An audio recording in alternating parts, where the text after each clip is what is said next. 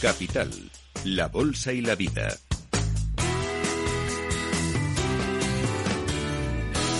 Miguel San Martín.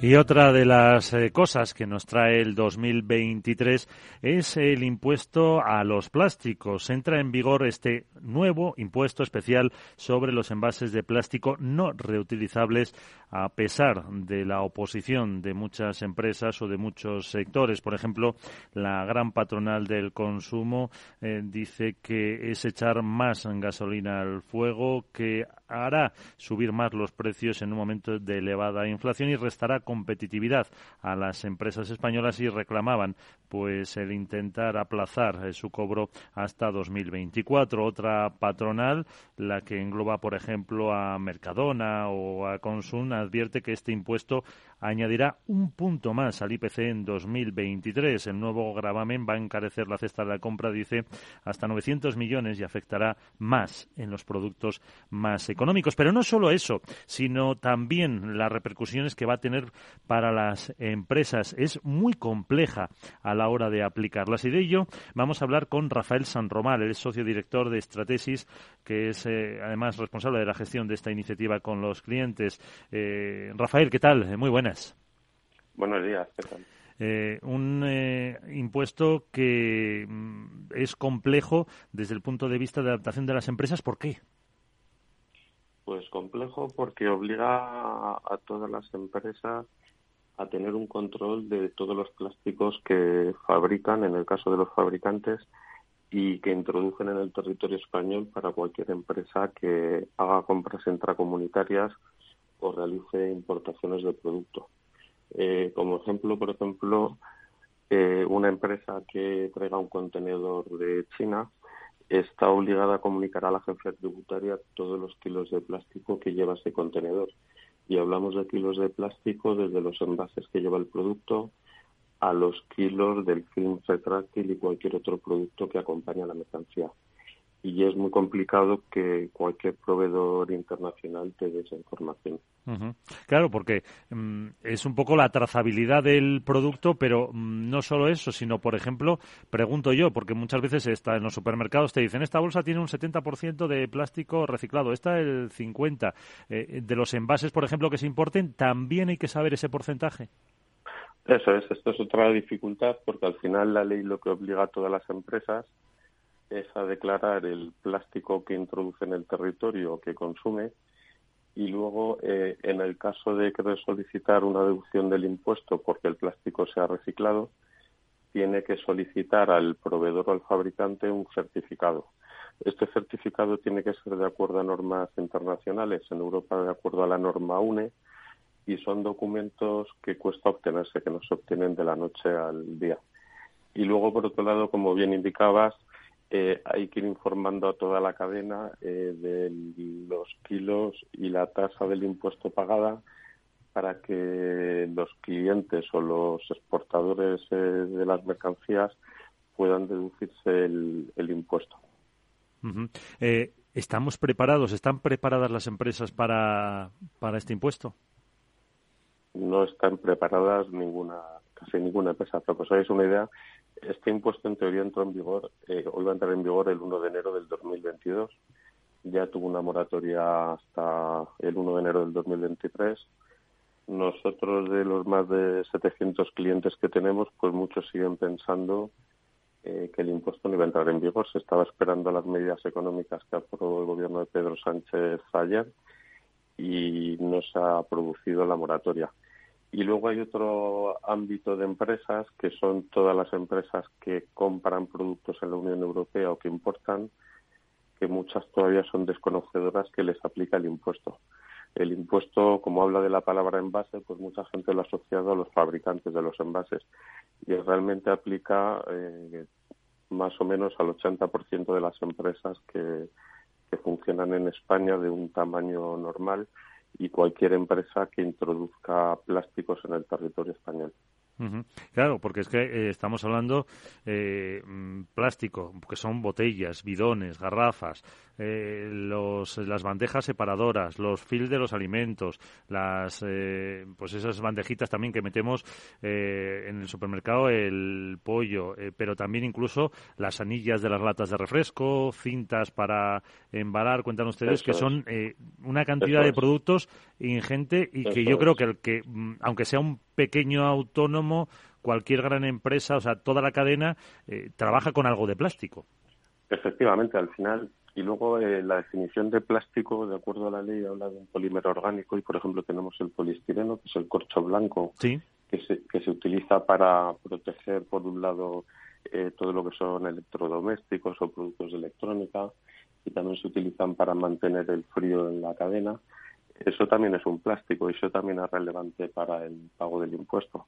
Al final son muchísimos productos y que muchas veces el, impacto que va a tener es muy pequeño, sobre todo lo que es el, el embalaje secundario y terciario que acompaña a la mercancía. Con lo cual, pues eso, parece que va a haber eh, un pequeño caos y, eso que hablábamos eh, de las eh, fabricantes que adquieran bienes en la Unión Europea o importen bienes. Si traemos los famosos contenedores de China, ¿también se aplicaría este, este impuesto? Porque allí yo creo que seguir la trazabilidad es misión imposible. Es misión imposible y de hecho es curioso porque cuando llega el contenedor a la aduana, nosotros, eh, la empresa española, es el contribuyente y es el que tiene que declarar en el DUA de la importación los kilos de plástico que lleva ese contenedor, con lo cual el, el dar una cifra totalmente exacta es complicada y luego, por otro lado, que un proveedor chino sea capaz de darte un certificado oficial diciendo que, que, un porcentaje del plástico reciclado para que no tribute, pues también va a ser muy complejo. Al final, hay muchas empresas que están viendo que la gestión de todo este procedimiento, que es complejo porque hay que informar tanto en la compra como en la venta a los clientes, el coste que va a tener es mayor que el pago que van a realizar a la agencia tributaria. Eh, entonces, eh, la agencia tributaria eh, va a tener algún, no sé si es la palabra, eh, manga ancha o, ha dado algún tipo de plazo, porque creo que en alguno de estos impuestos, eh, mm, ah, creo que hasta nos vamos hasta junio para, para que se adapte del todo o no. Bueno, hay una pequeña. Este es un impuesto que hay que presentar unos libros a la agencia tributaria. No solo el pago del impuesto, sino hay que eh, reflejar eh, a través de unos formularios en la agencia tributaria de forma mensual los movimientos que se han producido de compra, de exportación o de fabricación del plástico. Entonces, eh, esto al final lo que va a obligar a las compañías es a tener una servidumbre de unos documentos que tienen que presentar a principio de febrero.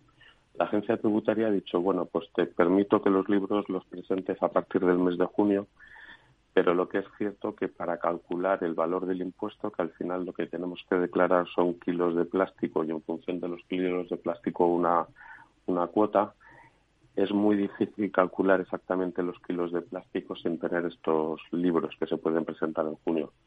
Conclusión, que la empresa que se arriesga a presentar el libro en junio, pues se enfrentará a que no le cuadre la liquidación que ha hecho en el mes de febrero con los valores que ha puesto luego en los libros en, junio. Y, pero eh, sí, no le una duda, porque si lo eh, presentamos, vale, presentamos los libros en junio, pero claro, en junio tienes que presentar eh, todo lo que llevamos de año, me refiero, enero, febrero, marzo. eso es. Vale, vale. Hay, que hay que presentar los seis libros y lo normal es que en junio, cuando ya tengas el sistema preparado, pues el, el valor de los kilos que hayas calculado de acuerdo a la herramienta pues no será lo mismo que has declarado pues con mecanismos manuales o con una hoja de cálculo y probablemente pues ya saltará una primera alerta a la agencia tributaria. Eh, hay que decir que no lo había comentado, si no me equivoco, es 0,45, o sea, 45 céntimos por kilo, de plástico no reutilizable, ¿no? Eso es, 0,45 por kilo.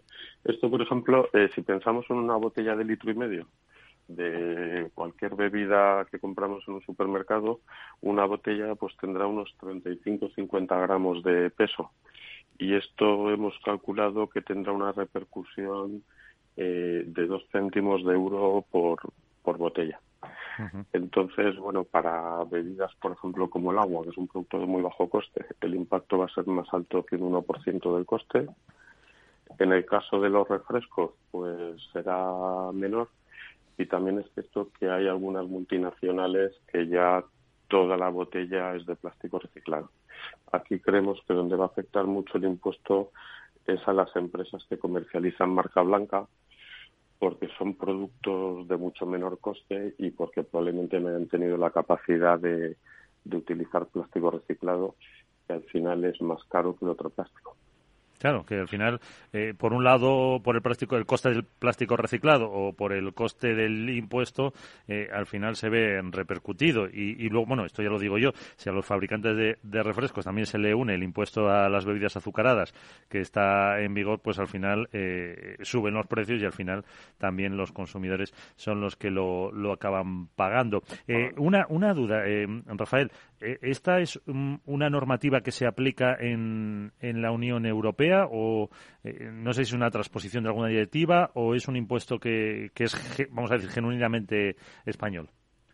Pues una pregunta muy buena. Este, esto es un impuesto que viene eh, del Plan de Acción de la Economía Circular de la Unión Europea, que ellos han marcado una norma para grabar ciertos tipos de producto y lo que ha dicho la norma es eh, la Unión Europea ya lleva desde el año 2021 cobrando a los estados 0,8 euros por kilo de plástico consumido y lo que ha decidido es que cada país lo aplique de forma diferente.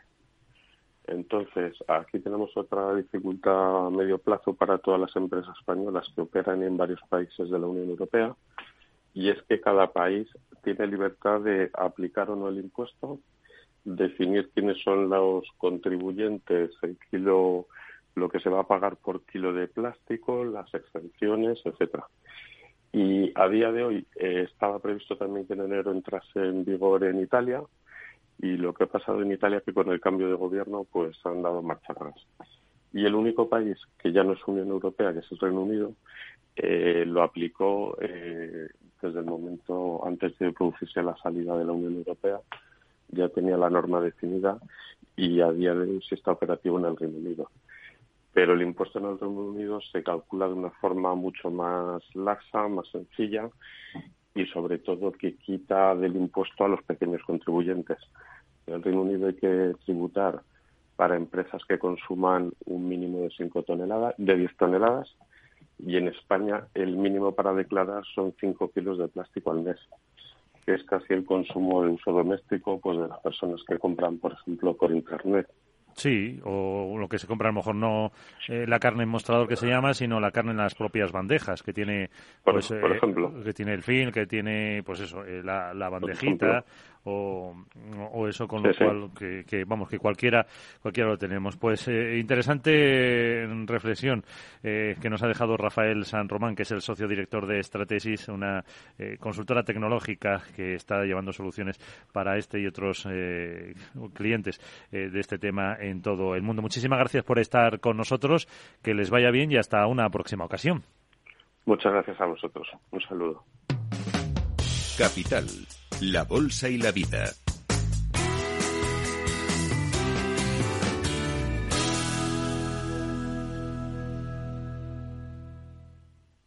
Dentro de los riesgos a los que nos podemos enfrentar en este 2023 se hablan de los geopolíticos, se habla de muchas eh, cuestiones, tensiones en la cadena de suministro, etcétera, etcétera, pero hay uno real que nos afecta a todo, a las eh, empresas, pero también incluso a las eh, personas. No hace falta ser una gran multinacional para tener problemas con la ciberseguridad y hay que tomárselo muy en serio porque realmente eh, va a ser una de las eh, tendencias que vamos a tener durante este ejercicio. De ello vamos a hablar con un experto que es eh, Alex Rocha. Él es el CEO de BioK que cuenta con más de dos décadas de experiencia en el suministro de tecnología de autenticación para miles de organizaciones y millones de usuarios y tiene pues eh, soluciones de gestión de identidad con la biometría que luego hablaremos. Alex Rocha, ¿qué tal? Muy buenas, gracias por acompañarnos. Gracias a vosotros por la invitación y gracias por eh, entenderme con esa constipación. Muchas gracias. Eh, ¿Es efectivamente uno de los riesgos del 2023 la ciberseguridad? Eh, claramente.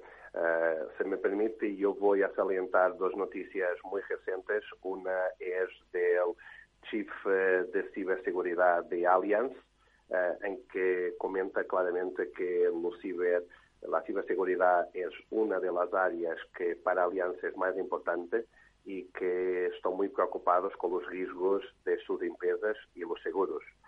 Pero también uh, Mario Grego, que es el uh, eh, CEO de Zurich, sí. uh, acaba de hacer un comentario que simplesmente es muy, muy importante, que los ciberataques van a ser no segurables que no va a haber política de uh, seguros para proteger contra ataques de ciberseguridad.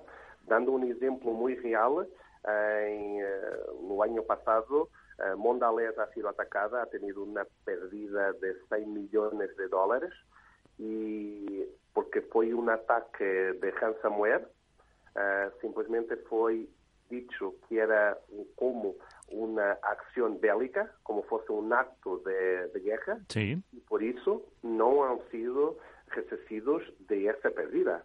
Entonces, diramos aquí que el cambio es radical, que ya las empresas no se pueden eh, segurizar con un seguro y que sí tienen que vestir fuertemente en área de ciberseguridad para proteger todo aquello que nosotros ya hablamos en lo pasado. Entonces, eh, a las empresas, eh, da igual de cualquier tamaño, no les queda otra opción que sí o sí protegerse e intentar evitar esto, más si, como dice usted, luego no van a poder ver eh, que los datos, los daños son asegurables. ¿Cualquier empresa eh, se puede proteger? toda empresa se debe proteger. Ya no se puede. Exactamente. Es mandatorio. Es mandatorio. Es mandatorio. Todas las empresas se tienen porque todas las empresas tienen lo mismo, eh, vamos a decir, los mismos factores. Y los factores son un crecimiento de dependencia de tecnología. Hoy queremos tener teletrabajo, queremos poder trabajar desde cualquier parte, queremos tener la información al instante. Entonces dependemos de, la tecnología. Entonces, cada vez que dependemos más de tecnología, obviamente estamos más expuestos a, a ataques de ciberseguridad. También es importante mencionar que los ataques de ciberseguridad cada vez son más sofisticados. Cada vez hay más investimento de los atacantes porque es un negocio rentable. No nos podemos olvidar también que las normativas, eh, la Ley de Protección de Datos, la GDPR, es algo que está muy, muy eh, al vigor y que la gente tiene que tener claro que sus datos son, tienen que ser protegidos también por las empresas. Y obviamente, eh, no hablando solo de la parte financiera, eso es un dado real, es también la parte de la reputación.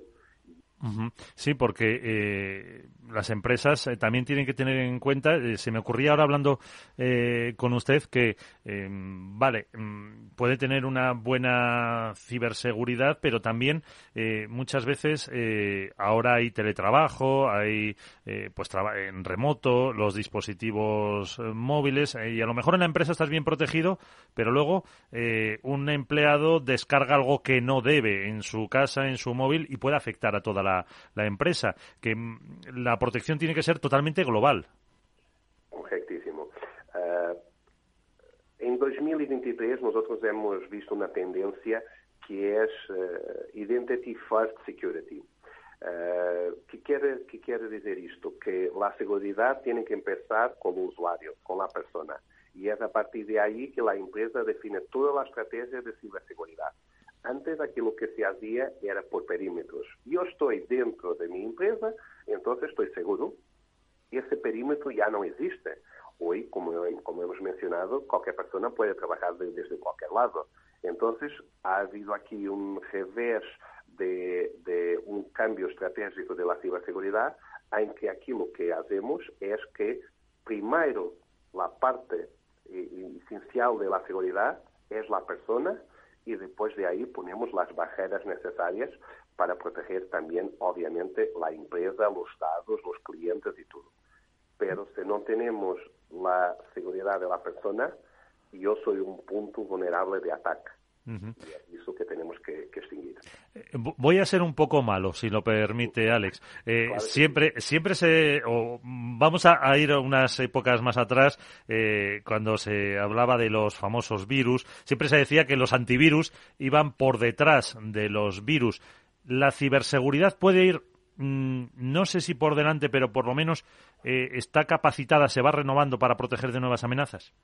Sí, a cada día es, es, es, vamos a decir, también se me permite la expresión, es una pelea que no tiene fin. Uh, por cada ataque tenemos que, obviamente, estar protegidos. Pero a la diferencia de los antivirus, aquí hay más capas de protección. Vamos, que yo no saiba proteger o defenderme contra un ataque no quiere decir que yo no saiba que tenga ese ataque. Y esa es la diferencia. Es la capacidad de la empresa saber, yo estoy a ser atacada, ¿ok? En lo peor de los casos, aquilo que hace es un shutdown. No deja de ser operativa, pero no pierde la, la información. Y esa es una pelea que, que, que, lo vemos constantemente. Uh, vemos constantemente en pequeñas, en medianas y en grandes empresas, que muchas veces pensamos que los ataques solo son a las multinacionales. No, los ataques, infelizmente, lo vemos desde pequeñas, medianas y grandes empresas.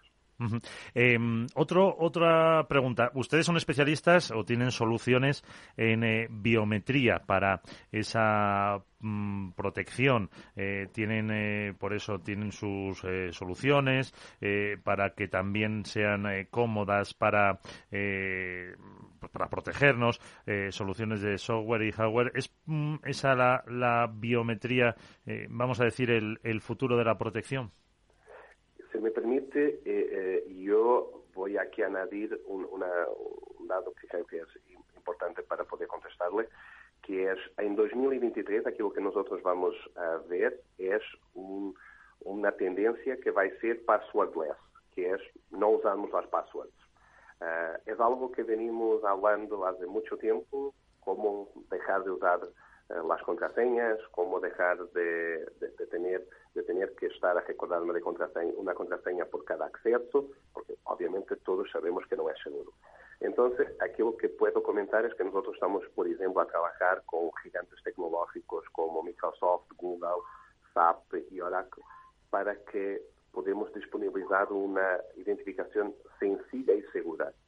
Isto porque, eh, depois do anúncio de Apple, Microsoft e Google, que vão disponibilizar uma integração para que produtos como o nosso puedan dar a facilidade de não termos que utilizar mais uma contraseña, isto é um cambio radical. É poder utilizar nossa huella digital e para ter como fosse um acesso uh, universal. Todavía, y aquí viene el desafío, todavía no está claro si estas tres compañías van a tener un único registro o si van a ser tres registros uh, diferentes por cada usuario, pero es un paso adelante para que dentro de algunos años no podemos tener, no, no tengamos que tener más passwords.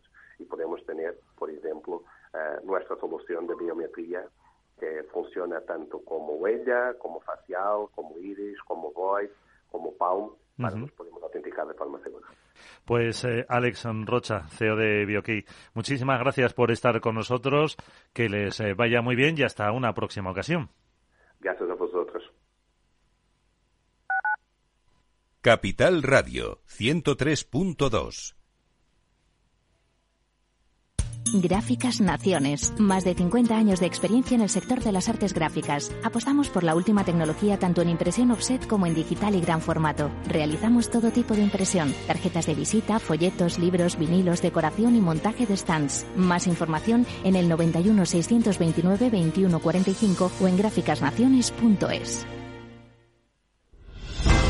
Si quieres estabilidad en el empleo, poder conciliar tu vida laboral y asegurarte una pensión para cuando te jubiles, debes escuchar Empleo Público. Todo lo relativo a las oposiciones, convocatorias, consejos para preparar las pruebas y la opinión de expertos de las administraciones públicas y de la formación.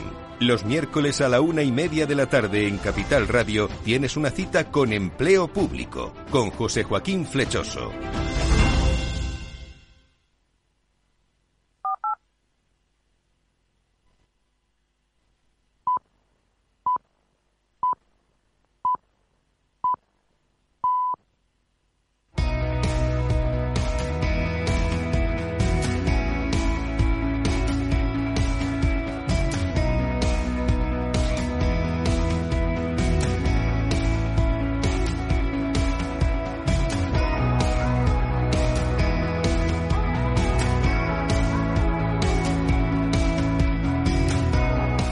En los últimos años la pandemia copó la atención de todo el mundo, no hay duda de que la invasión de Ucrania ha marcado la agenda informativa de este 2022. Sin embargo, en los ecos de grandes acontecimientos de la humanidad se esconden otras miles de pequeñas historias que quedan atrapadas entre tanto silencio ensordecedor. Son fenómenos que definen el mundo también en el que vivimos, el hambre en el Sahel, los incendios en Galicia, aquí en España, o la lucha por la igualdad de las mujeres kurdas. Dicen que el inicio de 2023 va a ser duro. Los casi 8 millones de desplazados por el conflicto bélico de Rusia darán cuenta de ello y la economía del resto del mundo viene amenazando con que nos quedaremos con los bolsillos algo vacíos en lo que viene y entre medias el sempiterno amago de que el mundo se acaba. Karma Culumina, investigadora del CIDOP, el Centro de Estudios Internacionales de Barcelona. ¿Qué tal? Muy buenas tardes. Hola, buenas tardes. ¿Qué tal? En 2023, Karma, como decían Asteris y Obelis, ¿el mundo se nos va a caer encima? Bueno, esperemos que no. Lo que, lo que hemos aprendido estos últimos años es que el mundo es muy incierto y que nosotros que, que hacemos este ejercicio de análisis, de intuir hacia dónde va el mundo, vemos cómo cada año en los últimos tiempos, primero una pandemia, luego la invasión rusa de Ucrania, siempre hay acontecimientos que aceleran todos estos cambios que, que tenemos ya en movimiento, ¿no? Si le parece, vamos a ir con, con la guerra. Es lo que nos ha marcado desde el 24 de, febrero, pero hay que irse más atrás. A principios del 21, Rusia ya empezó a trasladar tropas a la frontera con Ucrania, la península de Crimea, anexionada en 2014. Meses después, Estados Unidos avisó de que Putin preparaba una invasión y finalmente, eh, el 24 de febrero, se cumplen los presagios. ¿Hacia dónde va a avanzar esta, esta ofensiva a gran escala del Kremlin? Eh, dicen que, que la guerra entra en la fase final, llevamos meses comentándolo, pero, pero nunca llega.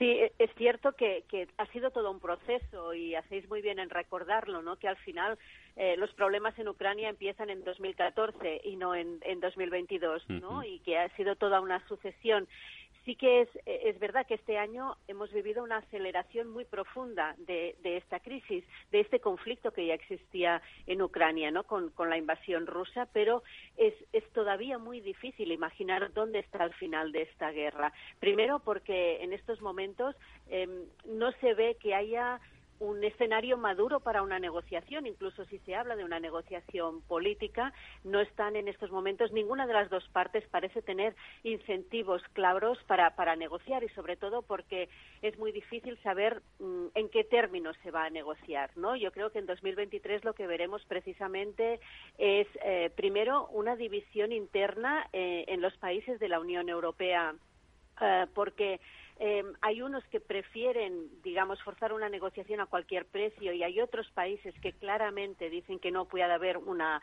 una negociación de paz que implique pérdida territorial para Ucrania. Ese es el primero. Segundo, una cosa que ha constatado la guerra de Ucrania es que los marcos de seguridad colectivos están en crisis y no solo para garantizar nuestra seguridad, sino también para tener instrumentos de paz efectivos, ¿no? ¿Quién va a ser de mediador en esta guerra? Y tercero, porque imaginar un final limpio es, es muy complicado. Si tenemos en cuenta los precedentes de Rusia en los últimos años, esta estrategia de tener conflictos congelados en su, en su vecindario, digamos, eh, lo estamos viendo en Moldavia, lo estamos viendo en, en Georgia, y por tanto tampoco es descartable eh, un escenario de cronificación del conflicto que sería también lo peor para, para Ucrania.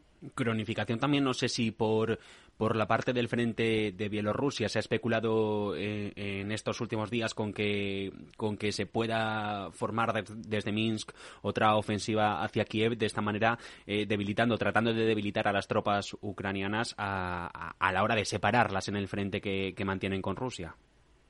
Es verdad que, que es una de las lecturas que se ha hecho precisamente de esta visita de Vladimir Putin a, Minsk, ¿no? En unos momentos donde precisamente el presidente ruso no se prodiga mucho, al contrario de lo que ha hecho eh, en otros fines de año, que tenía sus comparecencias, digamos, un poco su baño, su baño de masas mediático, ¿no? Y en cambio este año está en unas circunstancias completamente distintas. Yo creo que se trata también de visualizar que tiene un aliado, claro, ¿no? Con, los problemas que se puede eh, comportar para Lukashenko tampoco no es fácil para Bielorrusia eh, este papel, digamos, eh, de, vasallaje tan directo a Rusia, porque tiene su propia, muy reprimida, pero tiene su, su propia oposición interna, ¿no? Lukashenko, aunque la mayoría está en el exilio en estos momentos, pero lo que lo que ejemplifica también es, es esta apuesta por Bielorrusia ante ante un liderazgo regional que es un poco más incierto en estos momentos para Putin.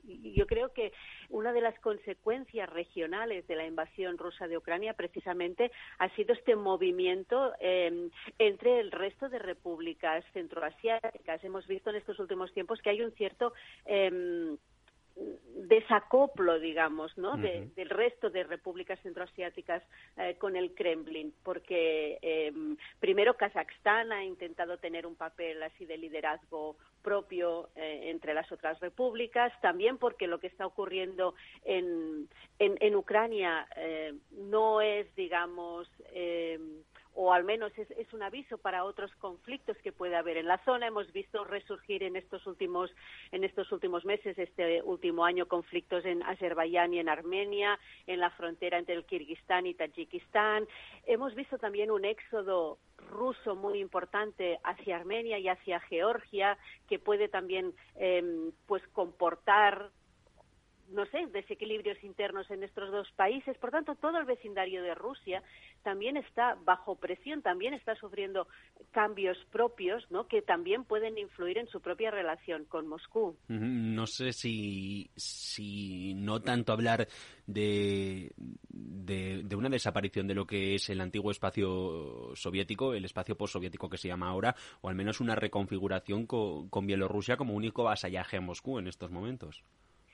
Bueno, pues precisamente es, es una muy buena pregunta porque nosotros hemos tenido este debate interno en CIDOP incluso por una cuestión incluso del libro de estilo está, hemos hemos decidido que que ha llegado el momento de ya no llamarlo el espacio postsoviético, sobre todo porque en las nuevas generaciones la Unión Soviética les queda muy muy antigua y es como hacerles hacerles referenciarlo siempre a un pasado, ¿no?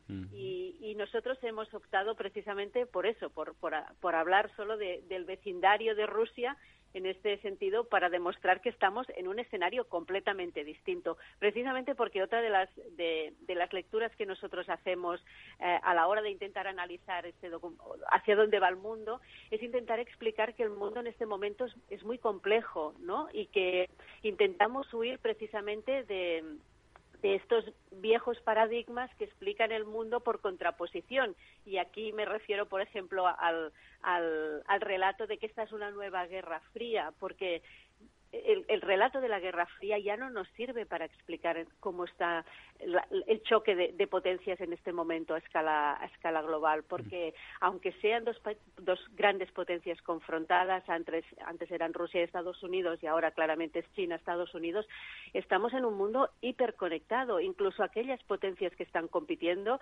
también están aliadas en determinados sectores, ¿no? Entonces, eh, yo creo que, que está bien que intentemos encontrar nuevos paradigmas a la hora de intentar explicar esta, esta complejidad. Mm, precisamente de la guerra de la guerra de Rusia en Ucrania derivan eh, parte del, resto de conflictos con el que con los que vamos a tener que lidiar en los próximos meses con inflación con problemas de la seguridad alimentaria crisis energética problemas también más presiones en la cadena de suministros ahora vamos a entrar punto por punto en cada uno de ellos eh, pero la foto general eh, en el CIDOP hablan ustedes de permacrisis concretamente cómo podemos definir este concepto Sí, pues el, diccionario Collins, de hecho, ha elegido permacrisis como la palabra del año 2022, eh, que es un concepto que lo que, que lo que intenta describir es, esta situación de crisis permanente, ¿no?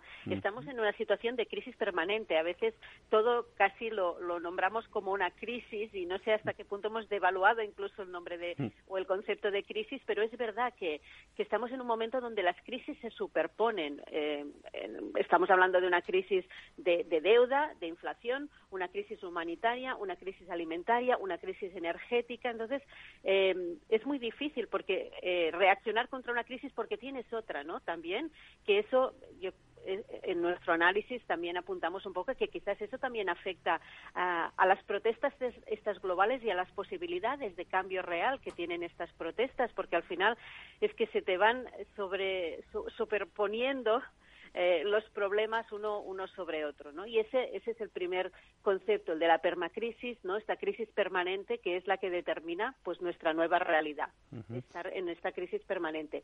Y la otra, eh, la otra idea que nosotros apuntábamos también para intentar explicar este momento volátil en el que vivimos, ¿no? Utilizábamos el símil del billar americano, ¿no? Sí.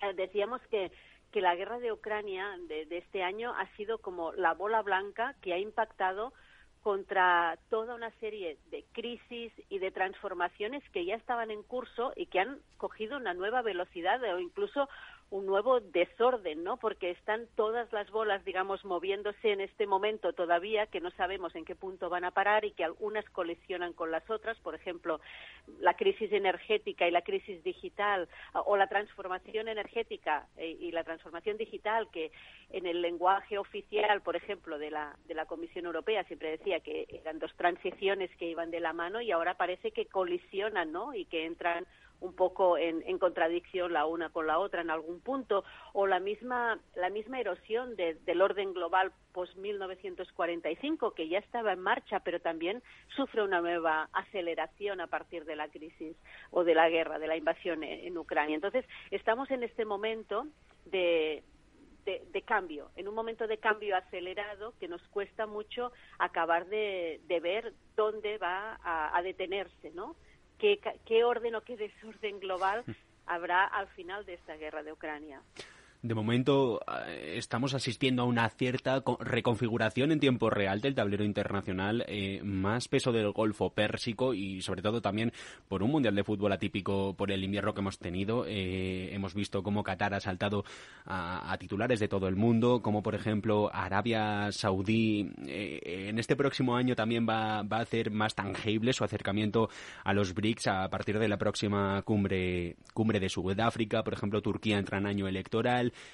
India va a presidir el G20, la Organización de Cooperación de Shanghai mm, va a ser un actor clave y va a dejar claro al mundo que, es la próxima China del mundo. También Pekín está en horas bajas con, una reapertura económica que, no llega, o al menos que, que desde Occidente solemos desconfiar por, por la política de información que tienen, que tienen en el gigante asiático. ¿Hacia dónde avanza el mundo? Bueno, efectivamente, por eso uno de los conceptos que nosotros también aplicábamos para este 2023 eh, decíamos que va a ser un poco el año de los otros, ¿no? En 2022 hemos tenido claro que hemos vivido esta esta aceleración de la confrontación geopolítica entre Estados Unidos y China, pero ahora veremos también con más claridad, digamos, esta aceleración en la competición estratégica de otras potencias que aspiran también a ganar protagonismo, precisamente eh, buscando espacios abiertos, renegando de esta idea de un mundo a dos con bloques estancos, porque los, los casos que, que mencionabas, Turquía y India, sobre todo, son el ejemplo más claro de, potencias regionales o potencias eh, importantes, como es el caso de, India, que precisamente en 2023 va va a, superar a China como el país más poblado del mundo. Por tanto, es una potencia demográfica, la primera a, escala mundial. Pues bien, son el ejemplo claro de estas potencias que, que pueden tener acuerdos con China, con Rusia, ¿no? El caso claro de Turquía, siendo miembro de la OTAN y que se ofrece para, para negociar, por ejemplo, con, con Rusia, con Estados Unidos, y que quieren también tener un espacio propio en eso, ¿no? Y Arabia Saudí también tiene su política eh, exterior en evolución en los últimos años. Veremos qué se puede esperar del Brasil de Lula da Silva. También se va a negociar la ampliación de, de los BRICS y eso también demuestra que que gran parte de esta reconfiguración del orden global se está decidiendo, se está diseñando desde el sur global, ¿no?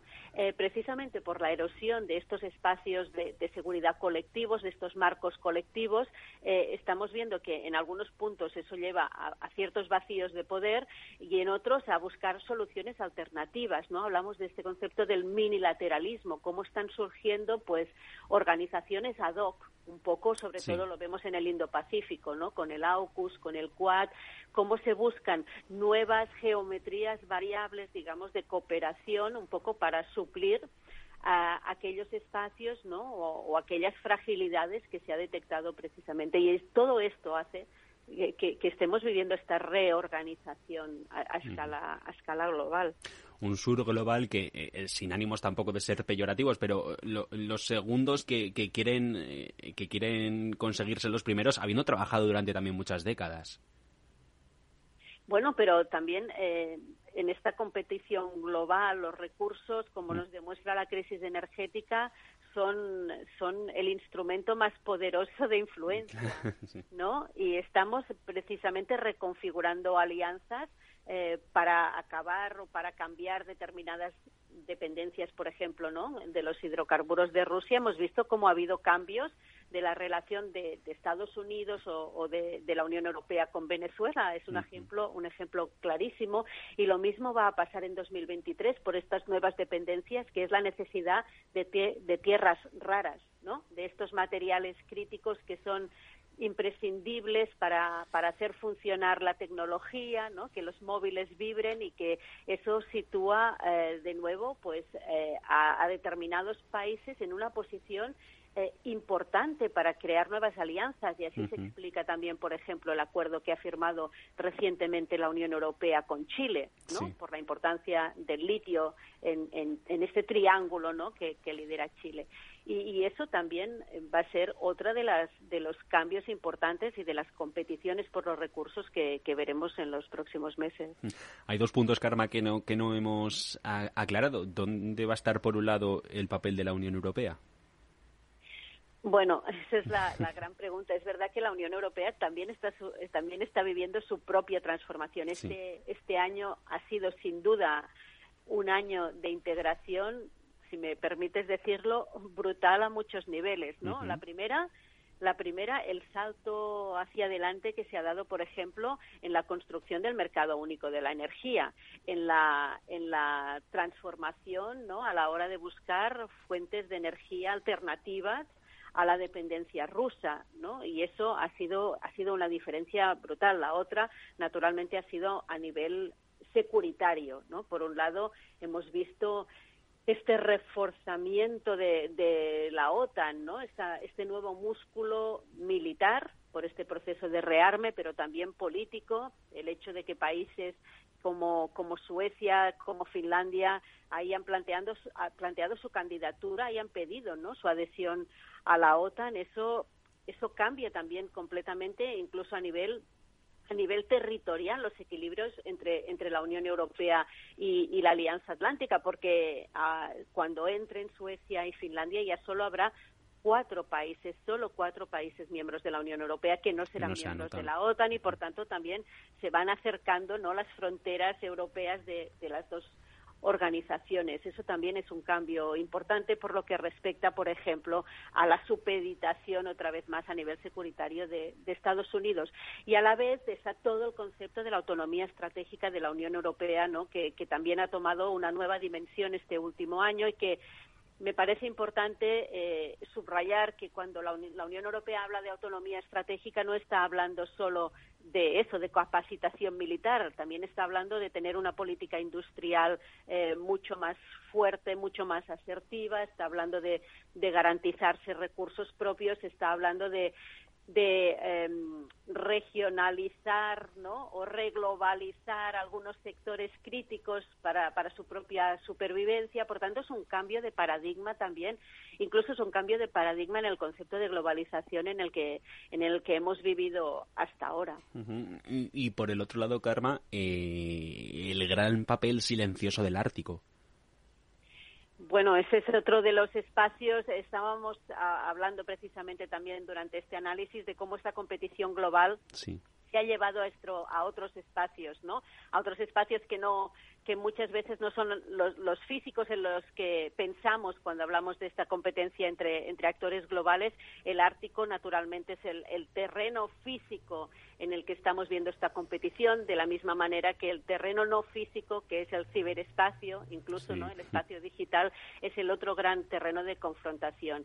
Y aquí es donde vemos también eh, esta nueva presencia y esta nueva pugna, por ejemplo, de, de China, ¿no? pero también un espacio donde Rusia tiene interés intereses muy, muy importantes. Estamos viendo cómo los países europeos, también eh, los países nórdicos en la Unión Europea han conseguido, por ejemplo, que la Unión Europea tenga una estrategia para el Ártico y eso es muy reciente. Hasta ahora nadie entendía que el Ártico era como el gran espacio a defender o donde también defender tu propia posición global en un contexto todo de crisis energética que, sobre todo aquí en Europa y tras escucharle, no sé si ha llegado a ser una aceleradora de cambios o de momento freno en las ruedas del desarrollo.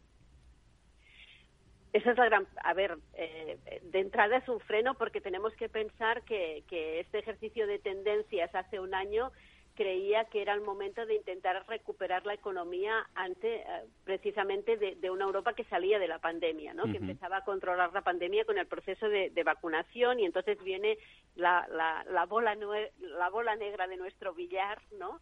que es la invasión rusa eh, en Ucrania y vuelve a cambiar otra vez las posibilidades. Por tanto, es, es verdad que, que una vez más eh, estamos ante una incertidumbre económica muy importante y, tenemos que ver cómo, cómo, avanza. Pero no solo eso, es que también eh, esta incertidumbre económica tiene unas consecuencias sociales y políticas muy importantes.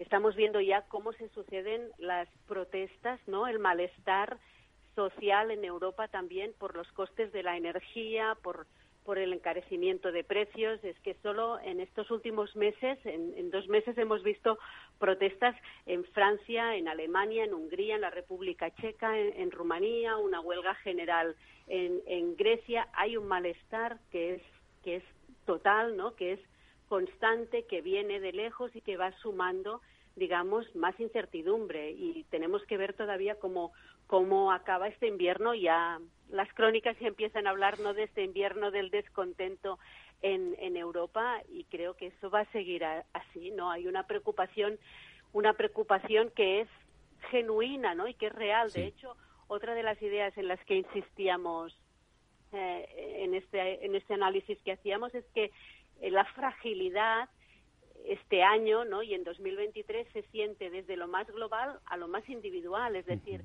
que hemos sentido la fragilidad en estos marcos de seguridad colectivos, pero también sentimos esta, esta fragilidad en nuestra supervivencia individual, en, si podremos pagar o no eh, el alquiler ¿no? o el recibo de la luz a, final de mes. Porque una de las consecuencias directas de toda esta crisis eh, financiera crisis de inflación, incluso crisis de deuda en algunos países, es que al final hay una crisis también de, acceso y de garantía de los, de los bienes comunes básicos, ¿no? De los bienes públicos, es decir, el derecho a la alimentación, el derecho al agua potable, el derecho a la, a la energía, el derecho a la vacunación eh, universal. Hay, hay estudios que demuestran que 75 millones de personas que habían conseguido tener acceso a la electricidad muy recientemente en, países eh, en desarrollo van a, quedarse sin poder pagar el recibo de esta electricidad muy pronto, ¿no? Por tanto, van a volver a perder ese, ese derecho.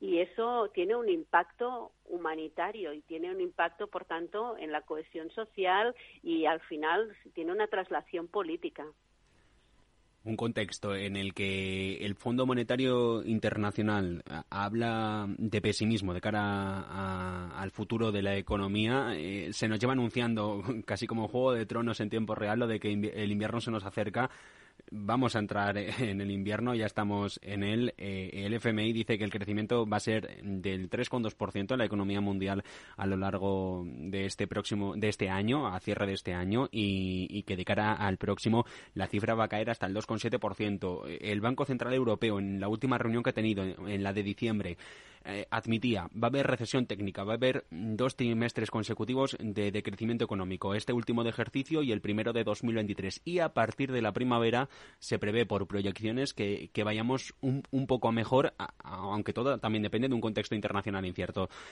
La recesión económica, la gran pregunta, eh, ¿viene o no viene? Bueno, yo no soy economista y por tanto me es muy muy difícil decir si viene o no viene. En cualquier caso, eh, lo que sí que hay, sin duda, es un peligro real de, de, dominó, ¿no? de efecto domino, porque unos países pueden arrastrar a otros. No es solo la situación en Europa o si, o si siguen aumentando, por ejemplo, los tipos de interés en Europa y en, y en Estados Unidos en 2023. Es también qué pasa, por ejemplo, en el vecindario europeo. ¿no? Estamos eh, en, en, un Oriente Medio y, y, el Mediterráneo Oriental, el norte de África, con países que, que están llegando ya ahora a, máximos históricos de inflación en Líbano, en Turquía, en Irán. El, semanario The Economist publicaba hace poco una lista de 53 países que están en riesgo de una crisis de deuda, ¿no? Entre los que había Pakistán, Egipto, otra vez Líbano. Por tanto, si nos acercamos a un escenario económico y de crisis, por ejemplo, muy parecido a 2011, ¿no? Que que era la antesala de las de las revueltas árabes que empiezan en 2011, ¿no? En el norte de África. Eh, el, el, problema no es solo si Europa entrará o no en recesión. El problema es la volatilidad mm, también del, del, vecindario, ¿no? y, y, por tanto los efectos que tienen sobre otros países. Y esta es otra de las de las dudas, no solo la, la, inflación, sino si esta inflación que ya también ha provocado manifestaciones, por ejemplo, en, en, en Panamá, en Perú ahora por muchos otros motivos, en Ecuador, en Argentina que tiene una crisis muy profunda, ¿no? Hasta qué punto eso puede derivar no solo en una crisis de inflación, sino en una crisis de deuda también. Pues nada, un placer de conversación. Karma Columina, investigadora del CIDOP, el Centro de Estudios Internacionales de Barcelona. Muchas gracias, merci, y buena entrada en 2023. Un saludo. Muchas gracias a vosotros por el interés y sí, un feliz año a todos, a pesar de todo lo que hemos dicho. Hasta pronto.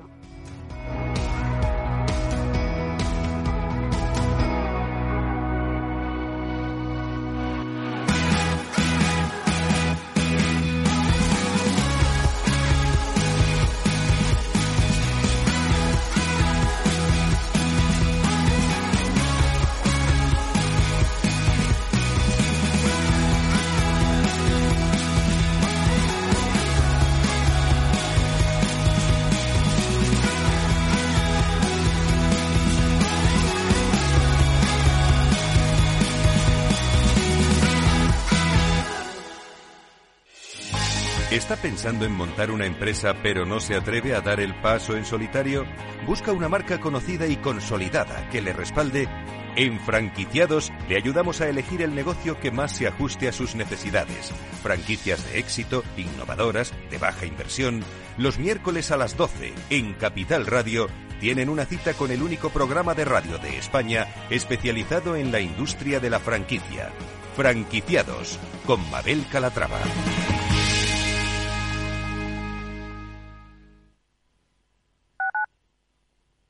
Capital Radio 103.2 Disfruta de la mejor cocina gallega en Montes de Galicia. Todo un clásico moderno en el barrio de Salamanca. Disfruta de la variada dieta atlántica, de las mejores carnes y pescados tratados con respeto y transparencia y regados con una de las mejores bodegas de la zona. En grupo, en familia o en pareja, Montes de Galicia te ofrece el espacio perfecto en cada ocasión.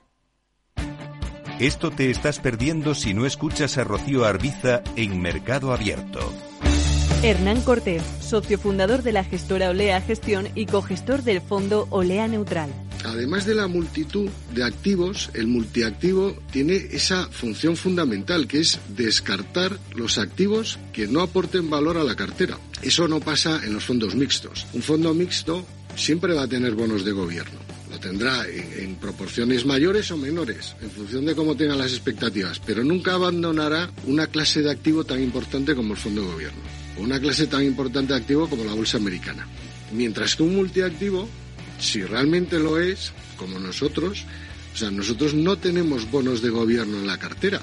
Como en este momento vemos que no nos aporta ninguna rentabilidad y solo nos aporta riesgo de caída de precios, ¿para qué voy a tener ese activo? Mercado Abierto con Rocío Arbiza. Escucha cada jueves, a partir de las 11 de la noche, en Líderes Globales, las entrevistas que Raúl Castro nos trae desde Florida. Personas inspiradoras de habla hispana que han destacado en sus actividades más allá de nuestras fronteras y que nos dejan sus enseñanzas y aprendizajes desde el punto de vista más personal. Líderes Globales, con Raúl Castro, en Capital Radio.